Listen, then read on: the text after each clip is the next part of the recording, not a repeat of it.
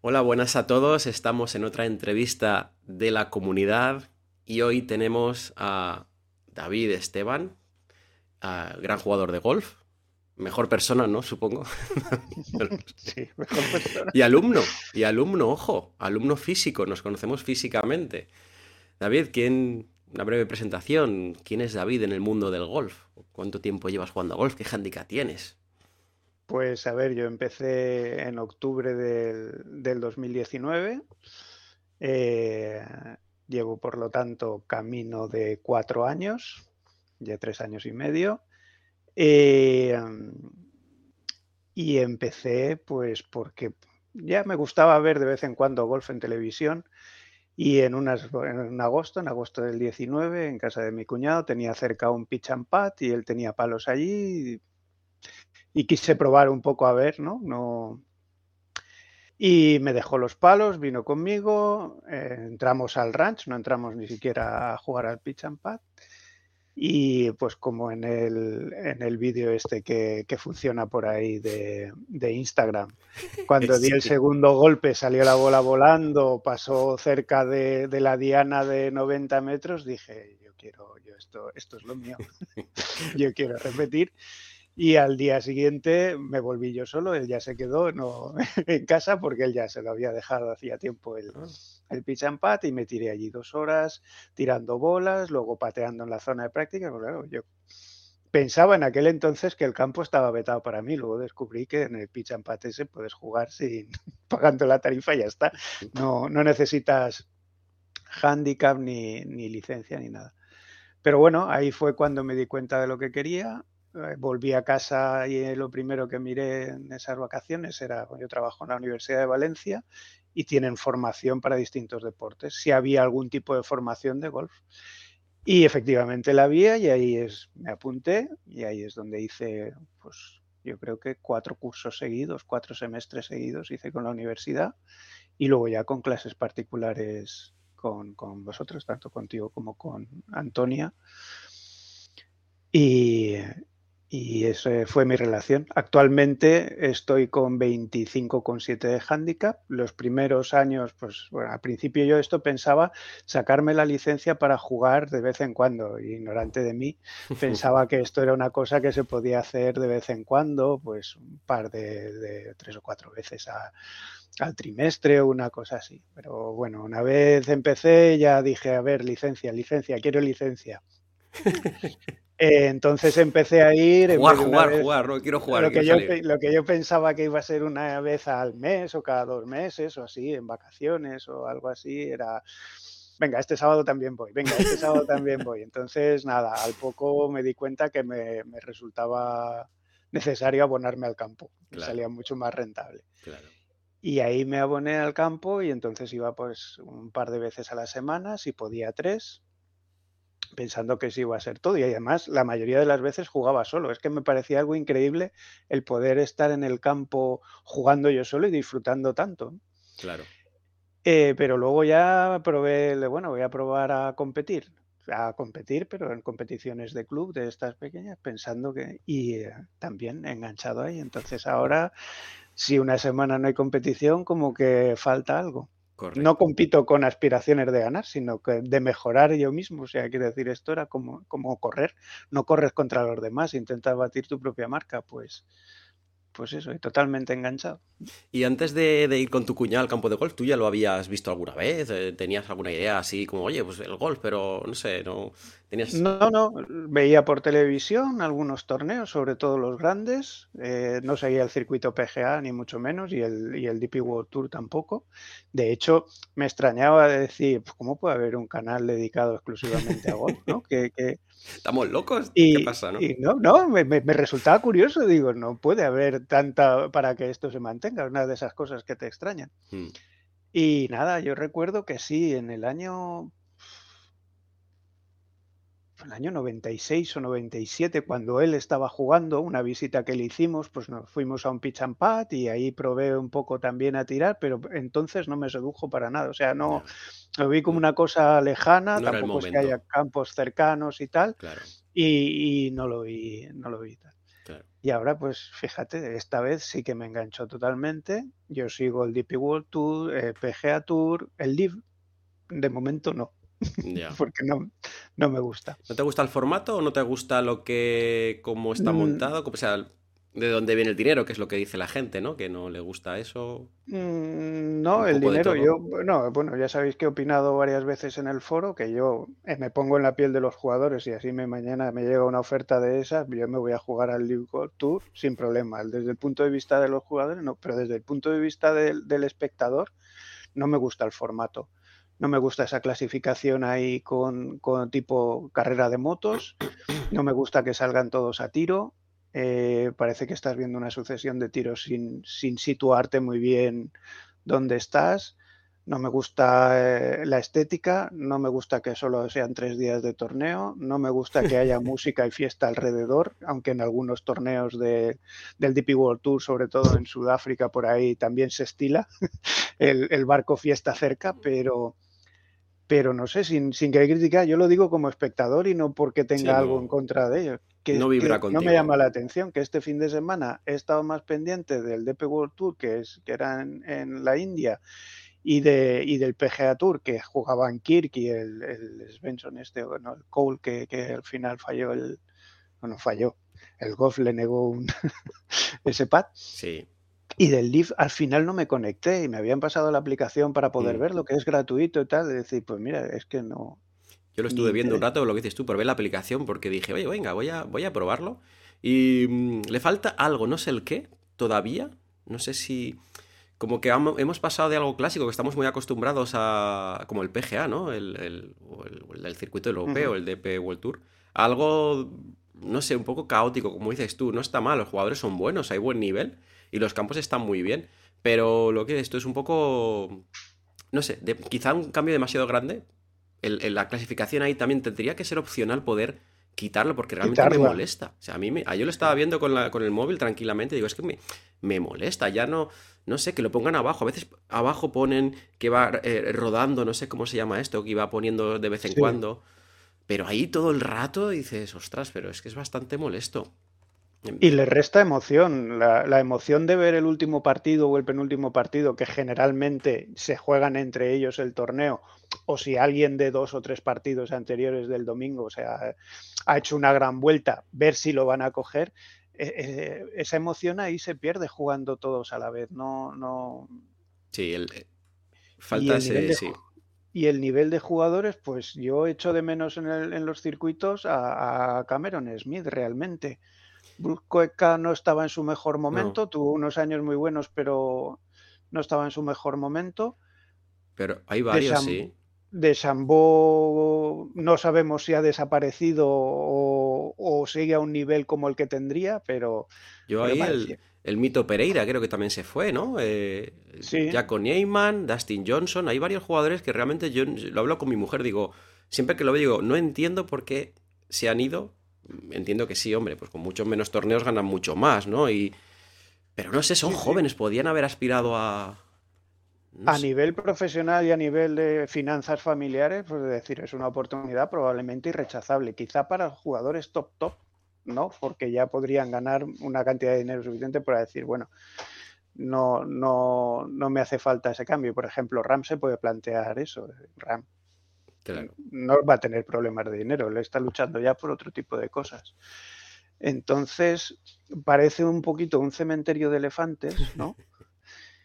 Eh, tiene, tengo esa sensación y un y también tengo la sensación de que es más fácil de que un jugador de fuera de Estados Unidos se vaya, porque se han ido, como bien dices, Niman, Ortiz, etcétera, los jugadores de, eh, sudamericanos, los jugadores australianos y los jugadores eh, eh, sudafricanos. Es decir, los que probablemente se hayan sentido un poco más maltratados o que mm. les venga peor compaginar su vida personal en su país con, el circuito se han ido. Entonces yo a los jugadores que se van no les critico. Ahora, el sistema de competición y de tres días, todos a la vez y tal, pues realmente no me, no me llama.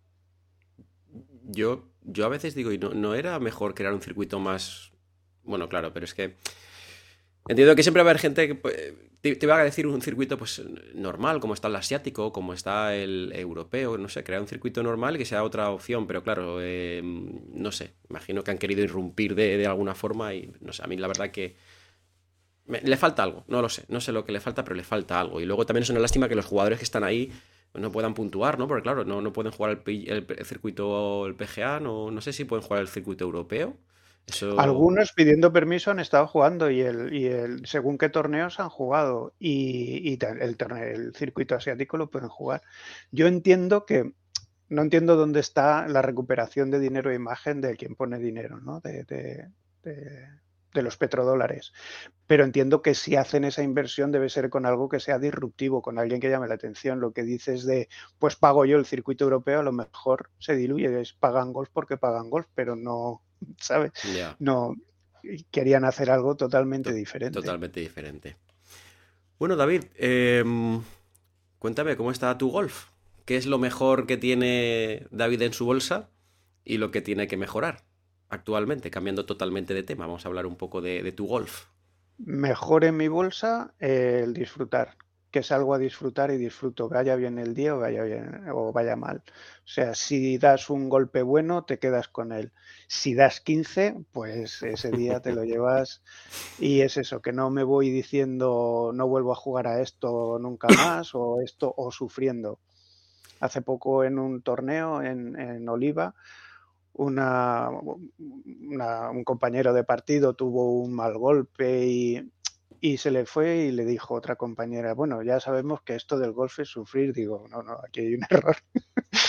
si esto es sufrir y la felicidad es otra cosa, a mí que me lo expliquen, pero yo creo que esto de aquí, en una mañana, era febrero y teníamos 15 grados, que ya hacía calorcito y tal, un día soleado, digo, ¿qué, más podemos pedir que, esto? Hombre?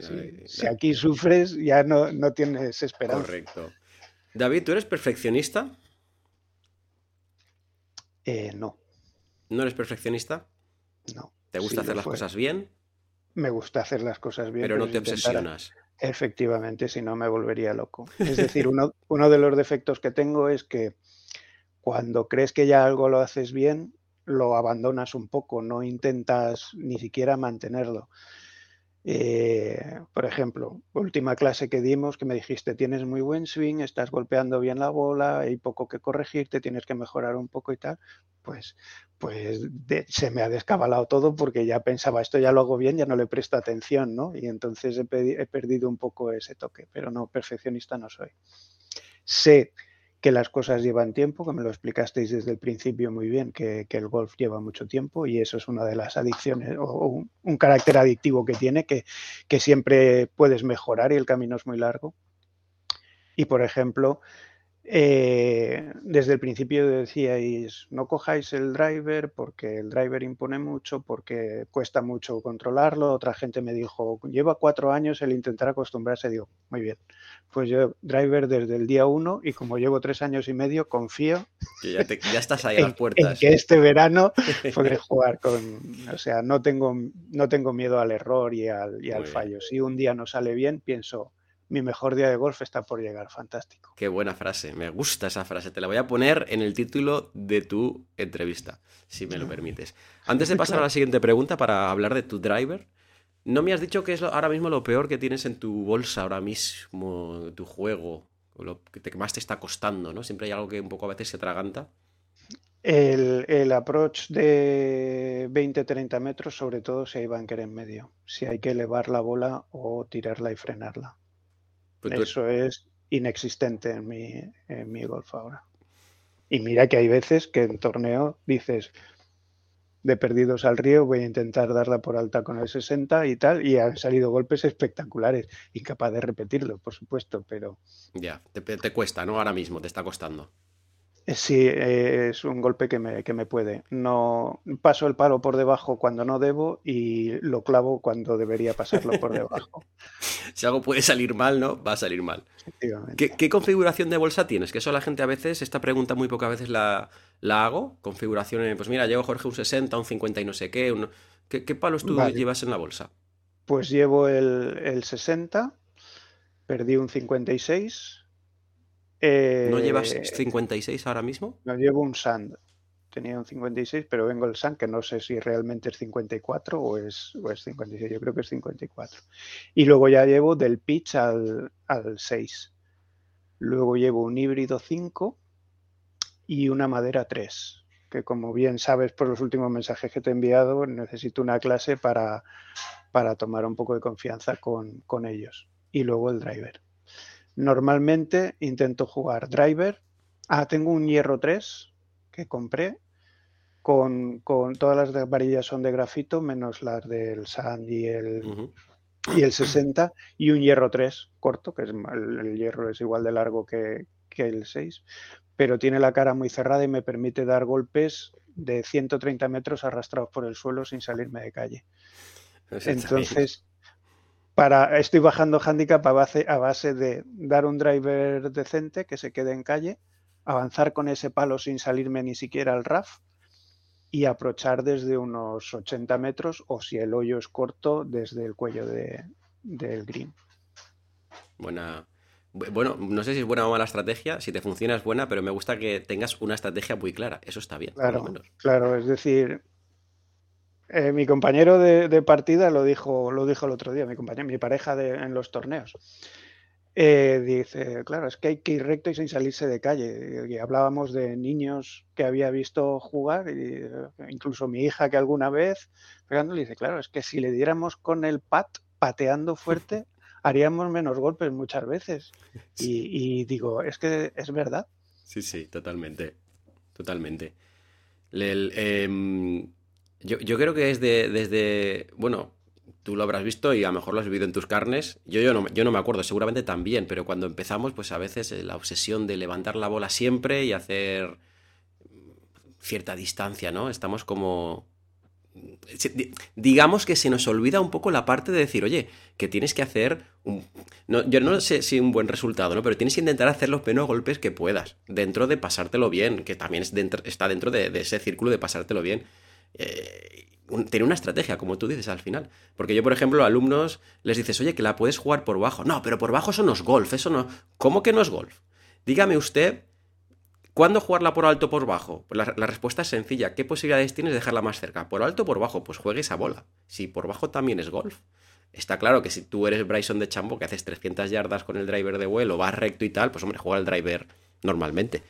Pero vaya, que está bien, está, está, está, está bonito que tengas una estrategia. Eso es un, buen, un buen, un buen sí, punto para los final, que nos escuchan.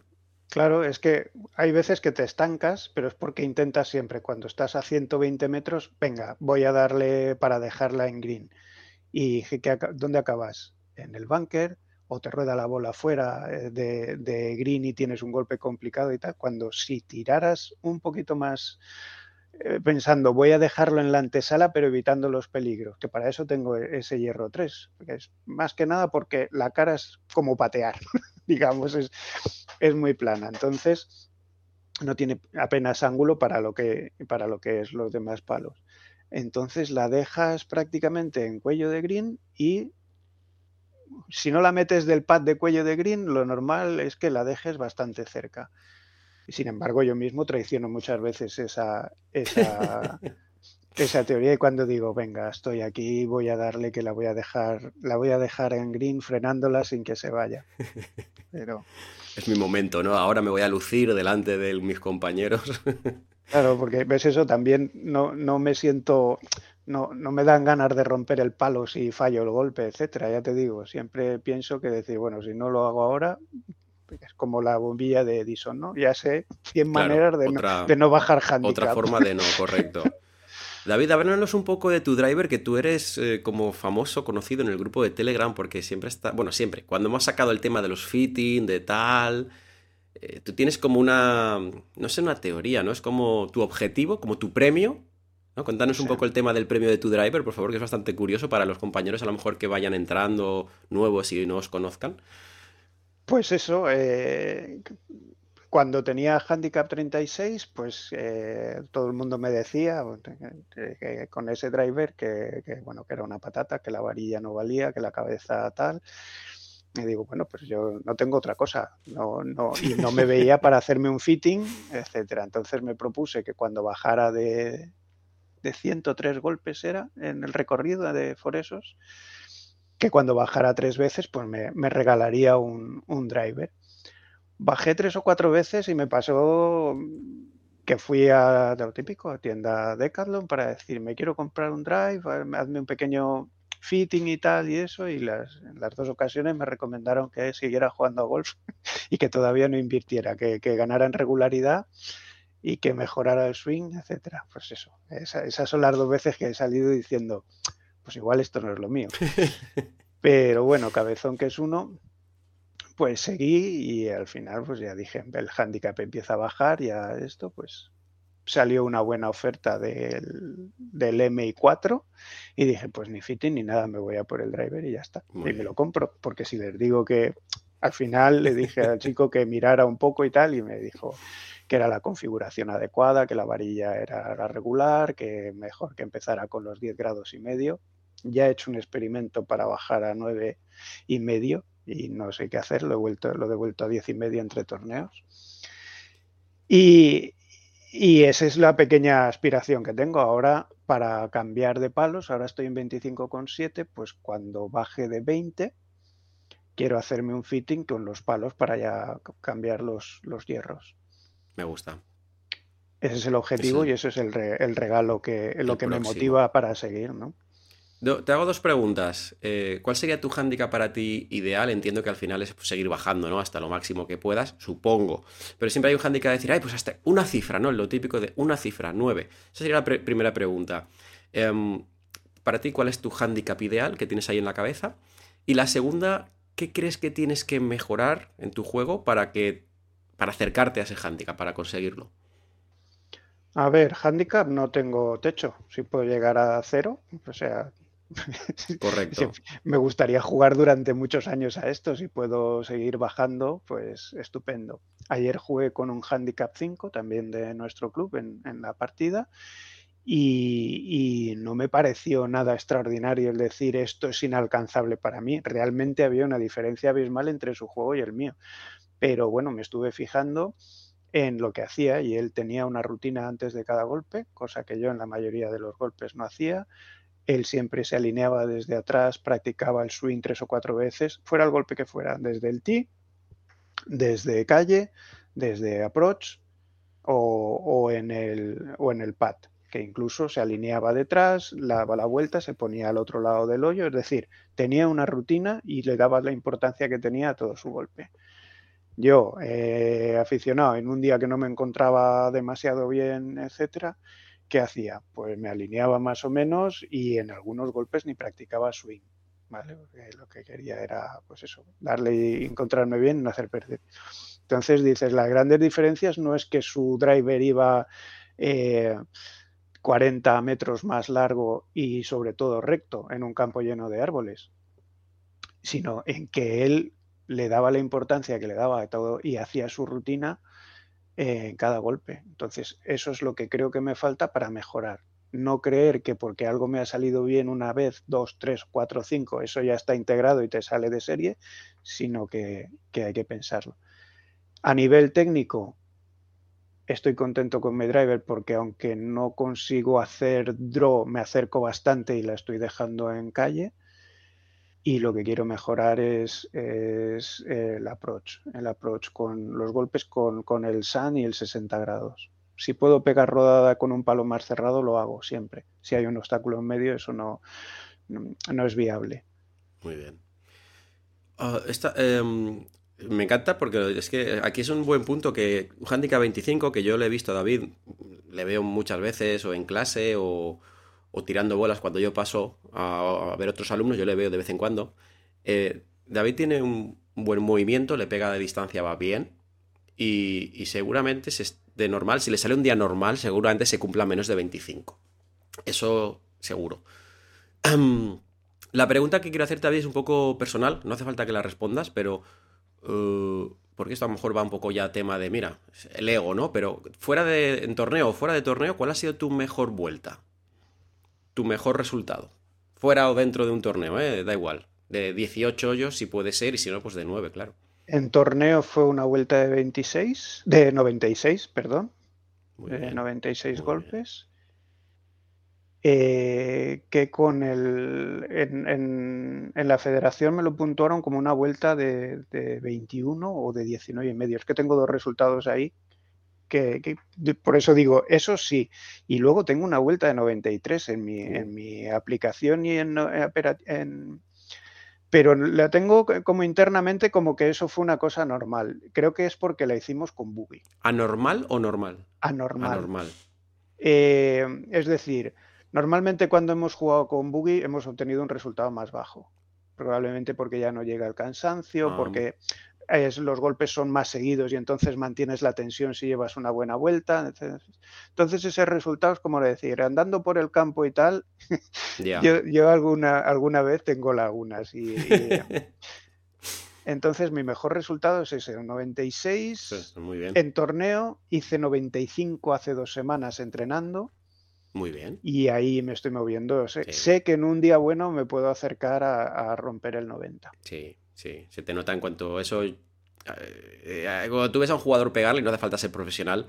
Eh, para verlo, quiero decir, se ve, se ve. El jugador cuando se mueve, coge el palo, se mueve a través del golpe, la bola como sale, se ve muy claro, muy claro, muy claro. A ver si este año. Sí, sale este año. Este año bajar de 90, te lo garantizo, vamos, si la salud me respeta, estoy convencido, sí, porque lo notas cerca. De todas maneras, tú cuando me ves, me ves normalmente en esterilla, que sí que es, yo considero que ahí te sale ya todo automático y eso no lo consigo trasladar al campo. Es decir, esa rutina que en el campo además no hago, en la esterilla no hace falta tanto hacerla porque de tanto estar en la esterilla ya estás alineado con cómo está la esterilla. Normalmente las, los objetivos están siempre alineados en el mismo sitio, o sea que el cuerpo solo se alinea y lo haces todo más o menos bien y sabes por dónde tiene que pasar la bola. En cambio, en el campo no tienes referencias prácticamente. Correcto. Te tienes que alinear correctamente, tienes que ver que estás alineado una vez te pones la bola y todas esas rutinas no las hago. Y luego eh, la esterilla perdona todo tipo de malos impactos que la hierba no. Y he de, tomar el esfuerzo, o sea, he de, eh, hoy lo pienso, mañana, mañana si todo va bien, quiero ir a practicar de irme a practicar a la zona de hierba. Claro. Claro, que ya tiene máquina de bolas y que ya no tiene, puede sacar las bolas allí, etcétera. Precisamente para imitar el, en el campo no solo el impacto con la hierba, sino el decir, no tengo una referencia de que estoy en un cuadrado. Me tengo que alinear yo y si quiero que la bola vaya allí, tengo que ponerme de cero. Eso tú lo sabes, ya son varios años lo que llevas, pero sí que es verdad que es un gran eh, no, sé, no sé si la palabra es problema, pero muchísima gente se alinea a la moqueta y te dice, no, estoy apuntando al 150, pero la moqueta está como 25 grados para la derecha, la bola le sale donde está alineado y te dice, ay, es que estoy fallando a la derecha. Eh, perdona, no, mira, te le pones el palo en los pies y dices, mira, ostras, estoy apuntando 30 metros a la derecha, ¿cómo puede ser? Y es lo que dices tú, que vas en plan automático en, en la moqueta, en el sentido de apuntar, colocarse y apuntar, y luego es un gran problema, de hecho, es lo que dices tú. Yo, yo ya por. Primero por las articulaciones, aunque ya sabes que han cambiado las moquetas, están fantásticas ahora. Sí. Eh, pero a la, hierba, eh, por si acaso, no sé, para mucho golpe en moqueta a mí me da miedo por los dedos, codos, etc. Y lo segundo, por lo que dices tú, que sea lo más similar posible a una alineación real donde no tienes referencias. Creo que si puedes ir a tirar, y no lo digo a ti, lo digo a los compañeros que nos ven, si se puede ir a tirar bolas desde la hierba es la mejor opción cuando uno va va a entrenar. Te coges una varillita, te coges algo para referenciar o a pelo, te pones detrás de vez en cuando e intentas alinearte bien. Y en moqueta la bola siempre está perfectamente colocada y en el campo no. Y yo soy de los que no coloca bola, que algún día lo tendré que hacer, es decir, aprovechar esa, esa norma. Así como del tee, yo me lo pongo en los pares 3, etcétera, yo siempre salgo con, con un tee. no, no entiendo lo de no aprovechar esa ventaja. Pero luego en calle, pues nunca coloco la bola. ¿Cómo queda? Tiene que estar con barro en algún sitio que digas, es evidente que así no se puede jugar, pero, claro. pero si no, no la coloco. Y, eso la moqueta no te lo permite practicar porque en la moqueta siempre está la bola rasa. Perfecta. De hecho, para mí también es un tema mental en el sentido de coger confianza, de decir, lo que estás diciendo tú, aparte la, la bola está perfecta, el, eh, le pegas un poquito atrás y el palo va fenomenal en la moqueta. Es un tema mental de confianza, decir, bueno, en la hierba he tirado 100 bolas hoy, han salido más o menos bien, cuando vaya al campo sé que es lo mismo. Quiero decir, no, es que no hay diferencia. A veces hasta en el campo está mejor. porque la zona de tirar bolas está a veces gastada, ¿no? Y es como decir, es que es lo mismo, no tengo ninguna... Y si vienes de la moqueta y dices, ay, ahora me voy a la hierba natural, a ver qué ocurre. Eso también, no sé, ese punto mental, ¿sabes? Me da confianza tirar bolas o me genera seguridad tirar bolas desde la, desde la hierba. Yo lo, veo un buen punto. Si se puede, hay, hay que hacerlo. Em, David, voy a pasar a cambiar de tema. Eh, ¿Quieres hacer algún apunte? Por ahora esto... no, eh, que, con lo de la alineación de la moqueta, que dices muchas veces que la alineación de la moqueta y de los pies estás alineando.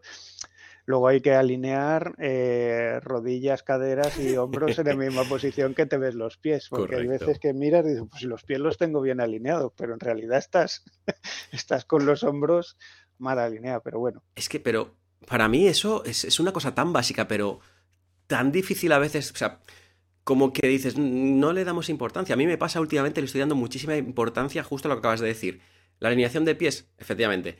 Pero yo en mi caso los hombros siempre tiendo a sacar el derecho hacia adelante. Y ya estás cruzado, ya estás, ya estás.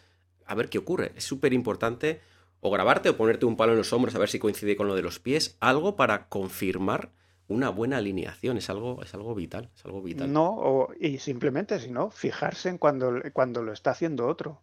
Es decir, si, si vislumbra el error, es decir, si te fijas en, en, alguien que está dando bolas también y que se queja, si tienes confianza, es decir, bueno, a ver, estás dándole y te está saliendo por donde no quieres. Pues tú desde fuera sí que es como si te grabaras, sí que puedes ver dónde se está alineando. Correcto. Pero es muy fácil ver la, la aguja en el ojo mm. ajeno. Totalmente, totalmente.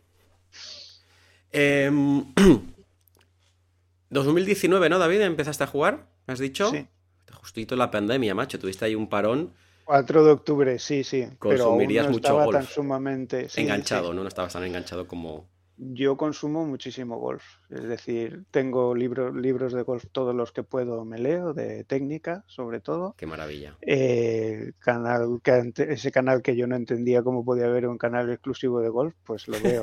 los torneos en directo todo lo que puedo, los resúmenes del, del Tour Senior, los de la LGPA. Ahora no es suficiente ese canal, ahora quieres más, te vas a YouTube, sigues al inglés, al americano, al, al, a Ricky Shields, al, al todos, ¿no? Dices, necesito más todavía.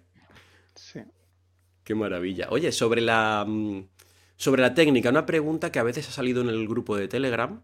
Mm, ya sabes que más no, hay varias formas ¿no? de percibir el golf o entender el golf, pero los últimos, últimos años siempre está lo del stack and que es más, aunque han ido cambiando un poquito, ¿no? De mantenerse más sobre la pierna izquierda, todo el movimiento, mantener esa postura más sobre la pierna izquierda, o la, la otra versión un poco más de, bueno, pues la presión va un poco moviéndose de pierna derecha a pierna izquierda. Eh, no sé si tú buscas alguna en concreto, si, si, lo has mirado alguna vez y te ha llamado la atención alguna, si practicas alguna en concreto, o esas cosas en principio tú no lo piensas. A ver, no, lo piensas a veces demasiado. Yo voy en, constante evolución, es decir, como veo mucho golf, veo, eh, sigo tus vídeos, sigo también los de Danny Mao. Y leo libros, etcétera, pues vas intentando corregir. Y en lo del cambio de pesos, la verdad es que de las cosas que menos, que menos me fijo, eh, teniendo siempre cuidado de mantener el equilibrio. Es decir, si veo que pierdo el equilibrio es que algo está descompensado y está mal.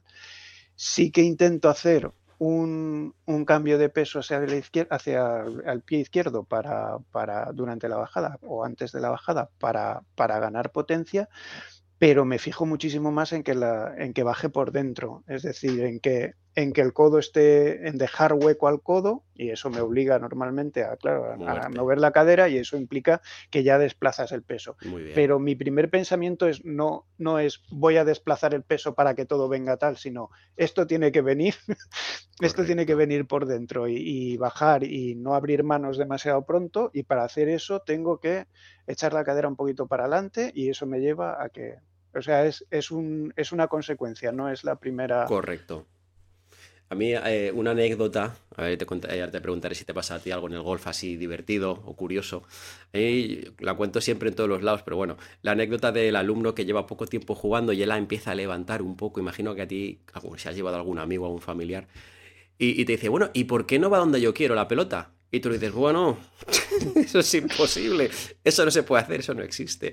No sé, me hace mucha gracia siempre los, los alumnos, ¿no? Cuando empiezan ya un poquito tiempo, lógicamente cuando pasa el tiempo y dices, ostras, claro, eso es más que nada es ir intentando tener una dispersión que no sea muy mala, pero tirarlas todas al mismo sitio es, es muy complicado. ¿Has tenido alguna anécdota tú, David, en el campo, en el golf?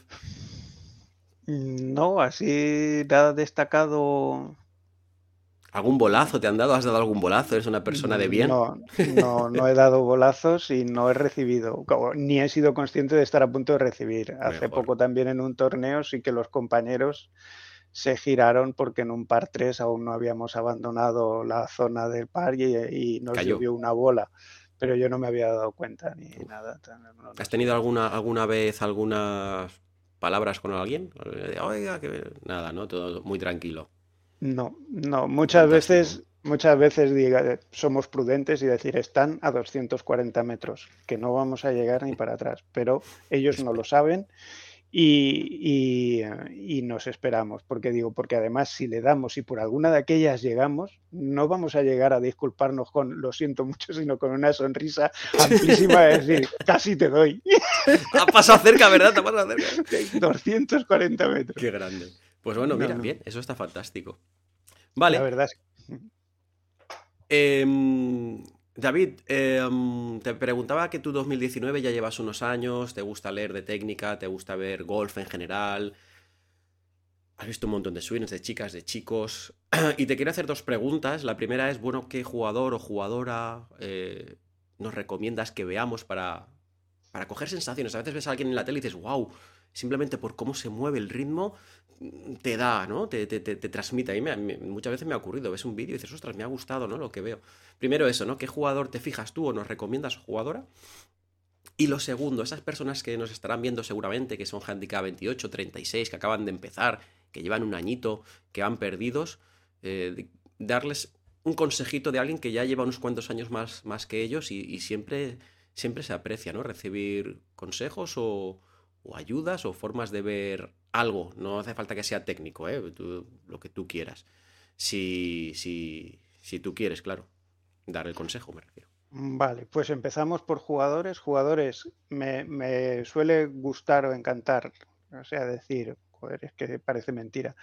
Cameron Smith y, McIlroy, no por no porque mm, por nada en especial, sino porque no tienen un físico, no son de Shampoo no tienen un físico espectacular y sin embargo todas las facetas del juego van largo, van recto, eh, los hierros muy bien, patean cuando están pateando bien, eh, son invencibles. Recuerdo el el torneo de Hawái que se jugaron Cameron Smith y John Ram. John Ram jugando a un nivel increíble metiendo unos pads y el otro a veces le pisaba la bola, metía los pads igual de largos o más largos que él, es decir, mucha consistencia en el juego y, eso, ¿no? ves que, es una persona normal, no tiene el poderío físico a lo mejor de, de, de, o de John Ram.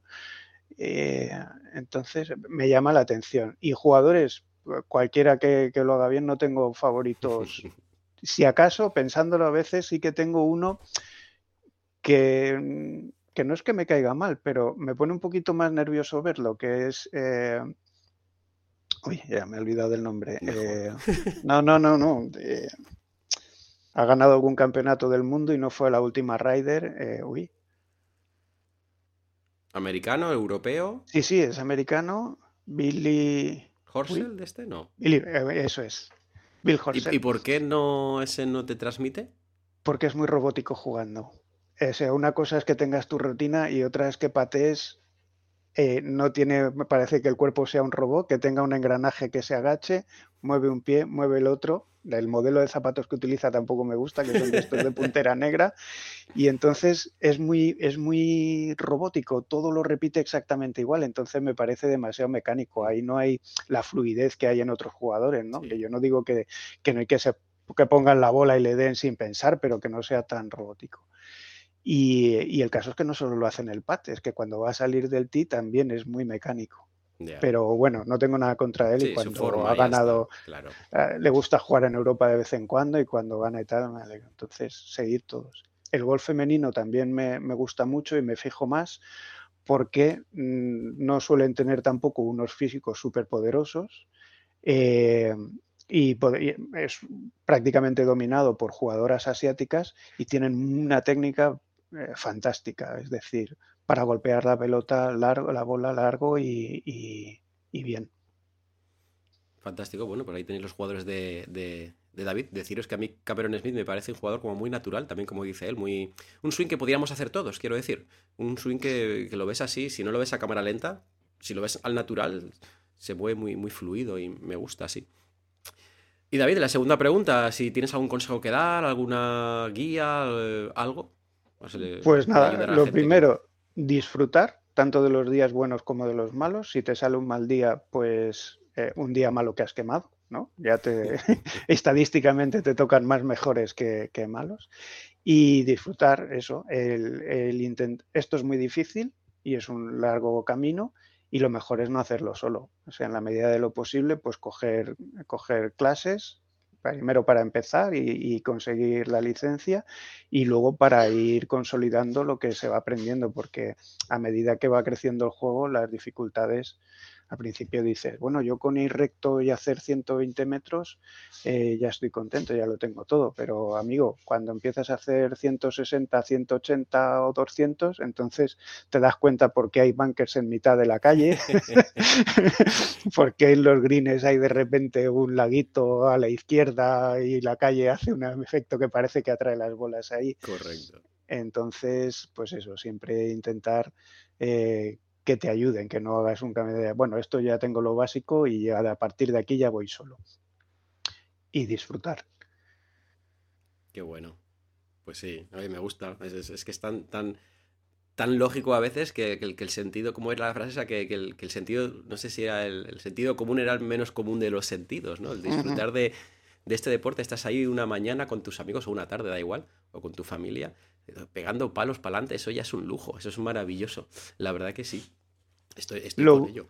Lo bueno es que aquí tienes un mal día, quiero decir, por ejemplo, eh, por lo que sea, tripateas mucho en un día o, no te sale ni un solo approach y te vas de green todo el rato y no te vas a tu casa diciendo no vuelvo más sino que vas diciendo, en cuanto puedo vengo y aprocho 200 veces hasta que me sangren las manos y se queden las bolas bien, o pateo, pateo, pateo, hasta que... Es así, yo, la gente es verdad, pero yo nunca he tenido esa sensación. La gente se apunta al gimnasio y efectivamente luego, ay, es que me da, es que me da, no, me apetece ir y tal, y hay una tasa de abandono, eso, ¿no? Está la broma de decir, han inventado el abono de un día, que solo tienes que apuntarte, ir y decir que vas a ir y ya nunca más. Y ya está, pues sí. Pero en el golf, o sea, es que llevas cuatro días jugando y, no se te quitan las ganas, quieres ir el quinto. Y de hecho, seguro que te ha pasado en casa, coges un palo, una, una, cuchara, algo, y estás ahí, se te va un poco la mente y estás haciendo ya el gesto de, venir por dentro. Estás en la cama pensando, bueno, voy a intentar mañana hacer esto porque.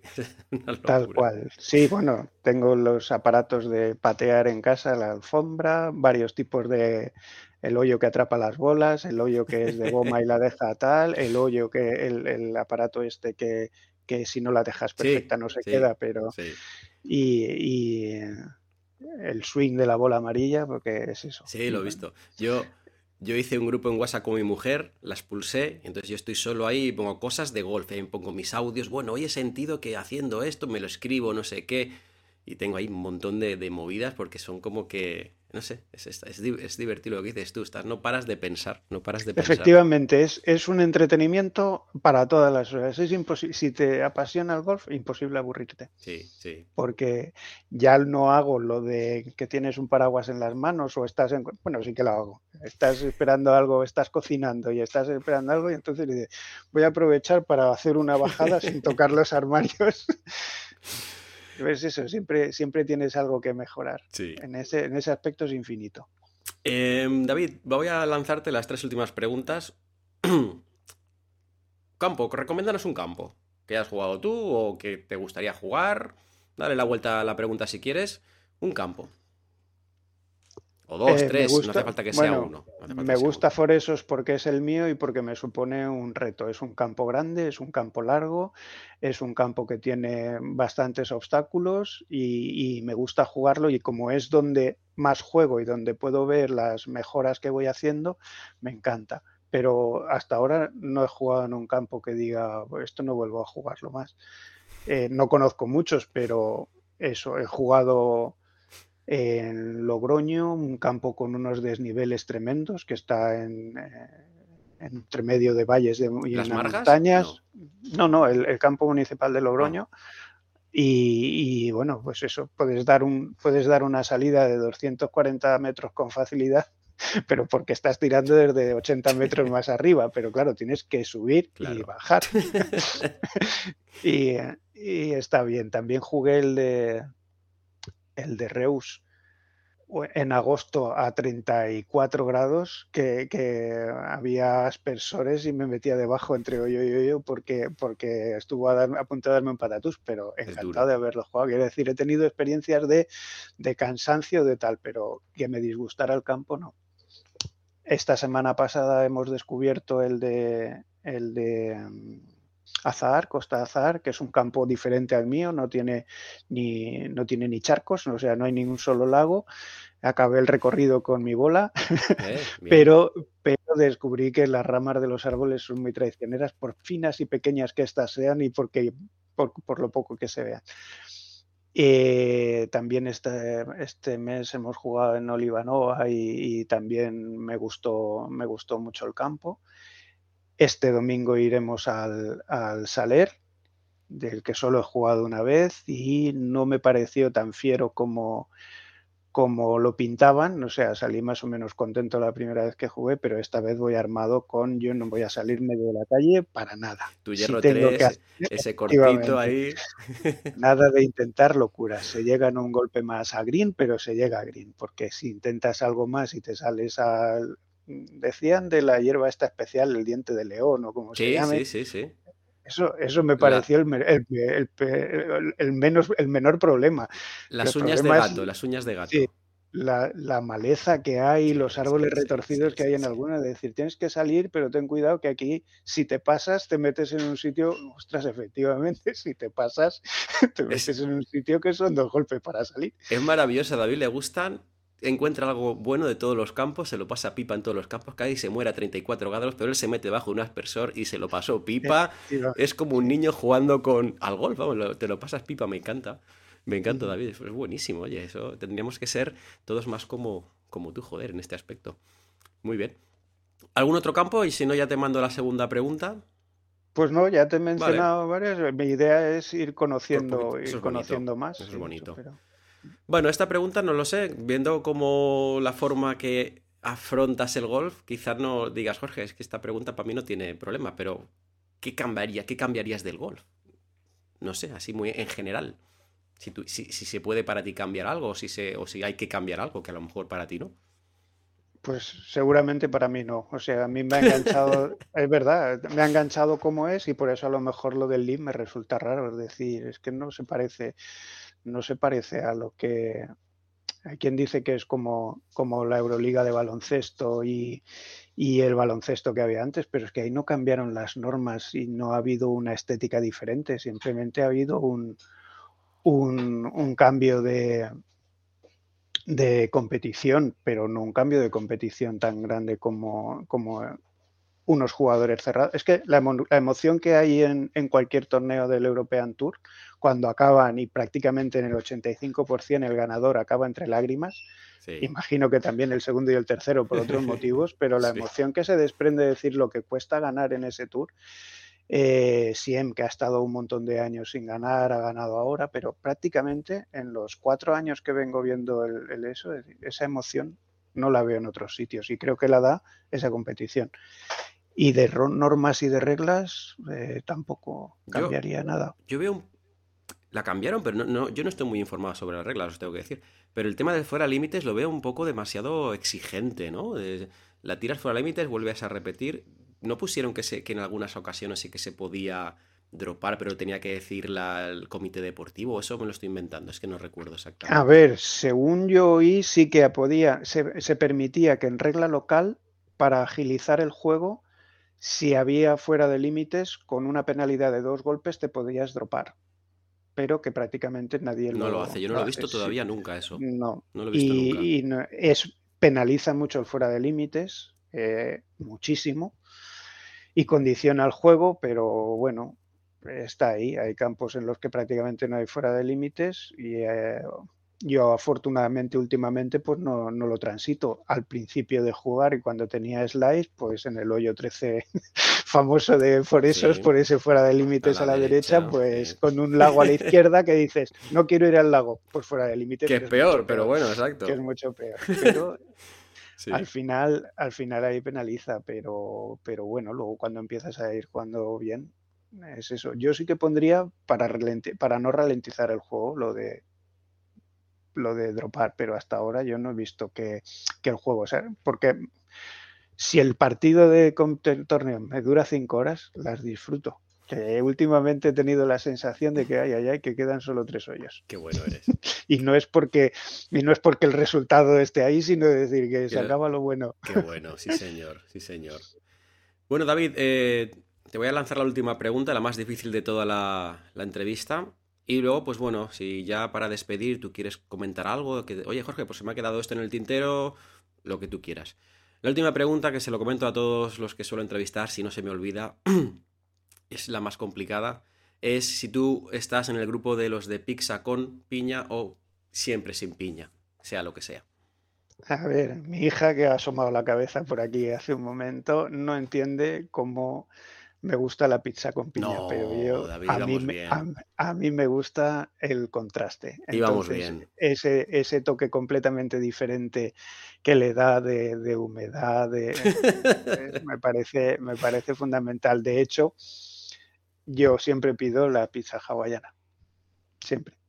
No sé yo, aquí vas a hacerte muchos enemigos, ¿eh, David? No sé yo si... Lo siento, son dos cosas que, bueno, o como tantas, igual es la edad que ya te da igual lo que piense la gente. La, tortilla, la tortilla de patatas con cebolla y la pizza con piña mejor. Ay, Dios mío. Bueno, bien, vale. Vamos, a, vamos, a, vamos a hacer ahí corta y seguimos. Eh, bueno, David, oye, me lo he pasado bien, ha sido fantástico, yo ya te conozco. Eh, pero bueno, eh, estas charlas siempre, pues, te conozco un poco más y la verdad que me lo me lo he pasado guay, eh, te he conocido un poco más en profundidad, que te encanta el gol, lo disfrutas, el día malo es bueno para ti y el día bueno es todavía mejor, em, entiendo. Eh, y ya para terminar, pues bueno, eh, nos van a ver compañeros, ya lo sabes. si quieres dejarles algún mensaje, algún consejo, lo que tú quieras, este último minuto, me lo invento, tú despides y ahí lo tienes, David, tú puedes decir lo que quieras. Pues nada, agradecer sobre todo a la comunidad, agradecerte a ti por haber creado, bueno, agradecerte por haberme dado handicap, por haberme enseñado a jugar a esto, etcétera, que, eso me permite disfrutarlo y por haber creado la comunidad, eh, porque es un sitio donde efectivamente con, puedes estar en casa y estás un poco conectado con el golf, ¿no? Porque estás comentando cosas de lo que, de lo que ves, de lo que tal, de material, de torneos, de jugadores y, ahí hay una camaradería con, gente de todo el mundo que, está genial, porque en realidad es eso. Eh, disfrutamos mucho de, esto y el, y el hablar de ello pues te mantiene, te mantiene conectado. Pues muchas gracias por mi parte, oye, y la verdad que la idea es esa, que, que salir del golf y estar con compañeros, aunque sean virtuales, y alguna vez espero intentar hacer algo serio, algún torneo y, los que puedan venir, pues, pues ahí estaremos y nos veremos. Pues nada, eh, me lo pasa bien. Han sido, te lo voy a decir, lo que hemos estado aquí charlando, grabando, porque antes hemos estado un ratito eh, hablando él y yo. 55, 55 minutos que se me han pasado como si fuesen 15. Maravilloso, maravilloso. Nada, pues. Divertido. Encantado, a mí se me, ha pasado bien, claro. ¿no? Sí, sí, sí. Ya. Mm, si alguien ha podido aprender algo o pasado un buen rato viéndonos charlar aquí entre amigos al final, pues oye, yo encantado y, David también. Así que nada más, David, gracias. Agradecerte tu tiempo, que entiendo que no es fácil entre semana, a última hora, la familia, eh, entiendo que no es fácil una horita aquí charlando o más. Eh, y lo mismo te digo, gracias por hacer comunidad, por estar ahí disponible siempre mejor que cuando tú quieras. Ya está. Eso, muy fácil. Siempre ponerlo así de fácil es de agradecer. Así que también para ti. Estoy, en deuda. Gracias, es verdad. Me has abierto las puertas de, este deporte fantástico. Y ya te digo, aunque yo pensaba que iba a ser una cosita que, esto como comerse una pipa o un pistacho es imposible. O sea, si tienes una bolsa con 400, pues te, come los 400. Correcto. Y Esto, esto no sienta mal, al revés. Pues oye, fantástico David. Pues eh, a ti te veré físicamente por, por Foresos. Los compañeros te verán virtualmente. Y, nada, espero que ahora ya os hablo a vosotros. Espero que hayáis visto una entrevista divertida, hayáis aprendido. Em, si tenéis alguna duda, David lo tenéis en el grupo de Telegram y se lo podéis preguntar. De, ya veis que lo tiene todo muy claro. Dentro de sus estrategias las tiene muy claras todas y ahí le podéis preguntar lo que queráis. Así que nada, David, ahora sí, gracias y nos vemos por la comunidad y en Foresos. Gracias, gracias a ti. Hasta luego. Hasta luego. Hasta luego.